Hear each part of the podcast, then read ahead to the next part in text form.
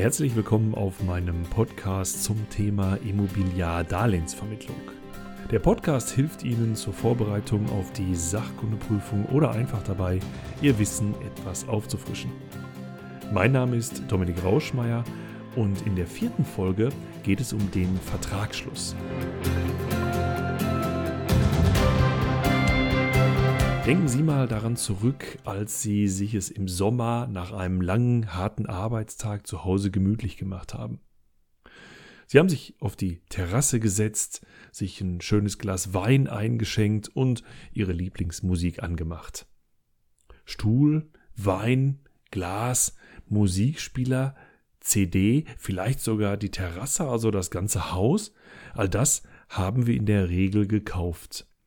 Und dazu haben wir einen der wichtigsten Verträge des Alltags abgeschlossen, nämlich den Kaufvertrag. Ich möchte mit Ihnen jetzt mal beleuchten, wie man überhaupt einen Vertrag, zum Beispiel auch den Kaufvertrag, abschließt. Was Sie ja bereits wissen ist, dass ein Vertrag ein mehrseitiges Rechtsgeschäft ist. Entweder sind Verpflichtungen auf beiden Seiten vorhanden, wie zum Beispiel beim Kaufvertrag oder es ist nur eine Verpflichtung auf einer Seite vorhanden, wie bei der Schenkung oder dem Bürgschaftsvertrag. Alles sind Verträge. Und dann gibt es immer einen schönen Satz, den viele möglicherweise noch aus der Berufsschule kennen. Ja, der Vertrag ist ein zweiseitiges Rechtsgeschäft. Und jetzt kommt's und kommt durch zwei übereinstimmende Willenserklärungen zustande. Die beiden Willenserklärungen heißen Antrag und Annahme.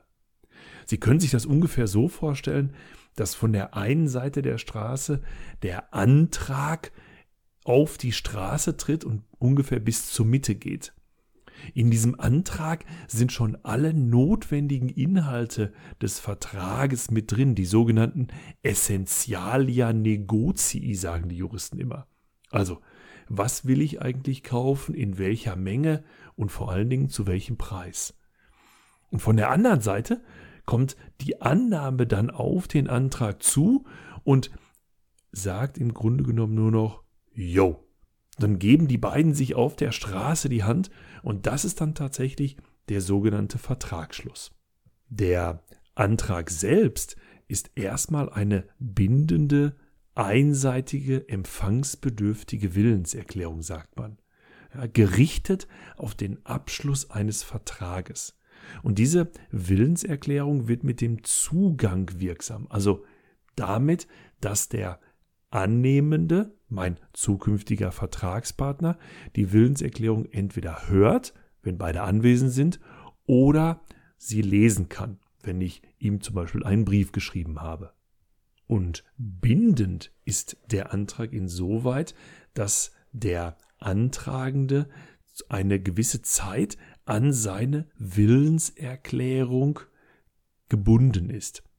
Das ist, wenn man sich gegenübersteht, in der Bäckerei zum Beispiel, im Eisgeschäft oder wenn ich mir einen Kaffee kaufe, ist das ein relativ kurzer Zeitraum. Guten Tag, ich hätte gerne fünf Brötchen. Und dann kann ich im Grunde genommen sehr schnell mit einer Antwort rechnen. Schreibe ich jemandem einen Brief oder sende ihm ein Fax oder eine E-Mail, dann ist die Zeit natürlich länger. Dann kann ich nicht und darf auch nicht damit rechnen, dass diejenigen sofort innerhalb der nächsten 30, 40 Sekunden antworten, sondern man sagt, wie solange die, wie die Willenserklärung, also der Antrag zum Annehmenden gebraucht hat, so lang kann man auch warten, bis der Annehmende seine Willenserklärung dem Antragenden gegenüber erklärt. Ja, und auf der anderen Seite kommt dann die Annahme des Antrags, ebenfalls eine Willenserklärung, die mit dem Zugang wirksam wird. Und das ist dann der Moment, wo wir tatsächlich in die Hände klatschen können und sagen, jetzt, jetzt haben wir einen Vertrag. Als Beispiel stellen wir uns vor, ich würde von Ihnen etwas kaufen, den Stift möglicherweise, einen Block oder ein Handy, da würde ich zu Ihnen sagen, würden Sie mir diesen Stift zum Preis von 10 Euro verkaufen? Sie sagen dann ja und genau das ist der Augenblick, in dem der Vertrag zustande gekommen ist. An dieser Stelle ist mir eine Sache extrem wichtig. Sie haben gemerkt, Der Vertrag besteht aus zwei übereinstimmenden Willenserklärungen, Antrag und Annahme. Verkaufen Sie mir einen Stift für 10 Euro? Ja, und das ist der Vertragsschluss. Sie merken also, die Bezahlung nachher und die Übergabe der Leistung sind Folgen des Vertragsschlusses, sind also Folgen, dass wir einen Vertrag abgeschlossen haben und keine Voraussetzungen für einen Vertragsabschluss. Ne, ich bezahle Ihnen die 10 Euro, weil wir vorher den Vertrag abgeschlossen haben.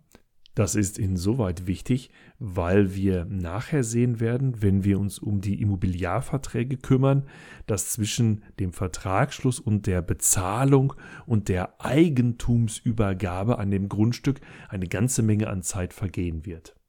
Da wir uns im Zivilrecht befinden, wissen Sie auch, dass keiner auf einen solchen Antrag eine Annahmeerklärung abgeben muss. Wir haben ja vom Grundsatz Vertragsfreiheit.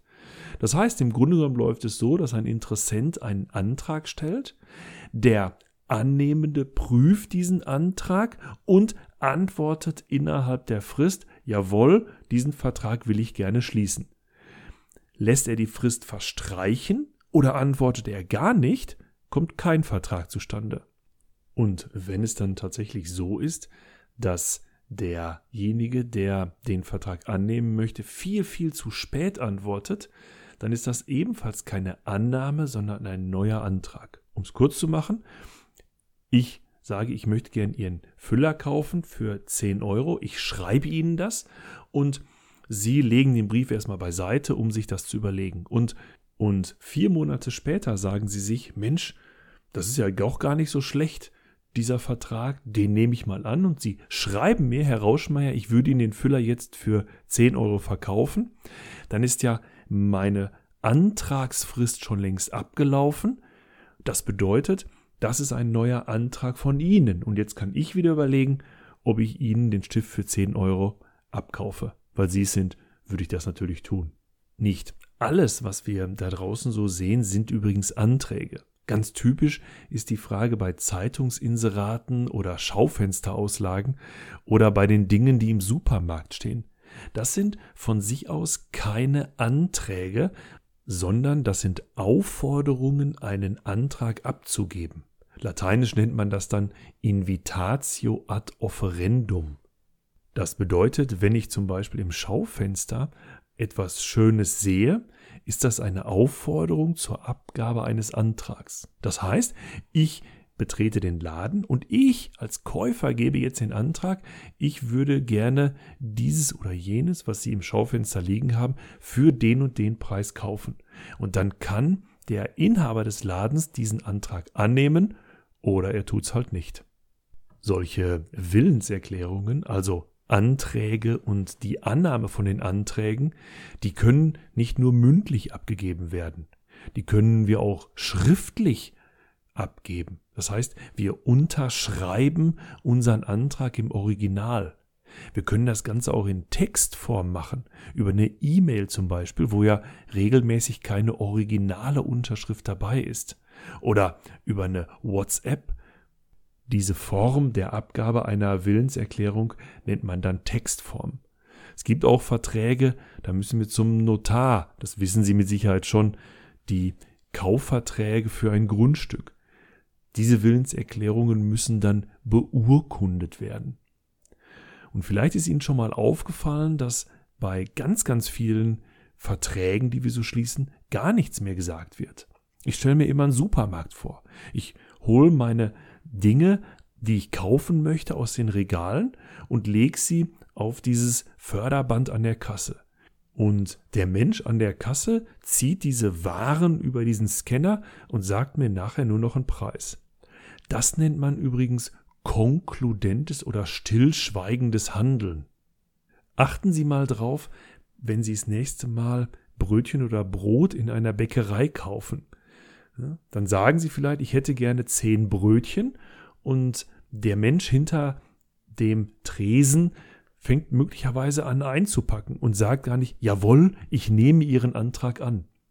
Das ist auch gar nicht so wichtig, denn auch das, dieses Handeln ist ein typisches Zeichen, jawohl, ich habe den Antrag erstens verstanden, also er ist mit zugegangen und ich bin auch damit einverstanden. Und damit ist auch wieder ein Vertrag zustande gekommen. Ein Joghurt kaufe ich konkludent, beim Grundstück geht's zum Notar. Doch was er macht, das weiß ich nicht, ist mir noch nicht so klar. Und damit sind wir am Ende der dritten Folge zum Thema Immobiliardarlehensvermittlung. Ich freue mich auf die nächste Episode, bedanke mich für Ihre Zeit und Ihr Ohr und wenn Ihnen mein Podcast gefällt, lassen Sie es mich auf den verschiedenen Medien wie Facebook oder Instagram wissen.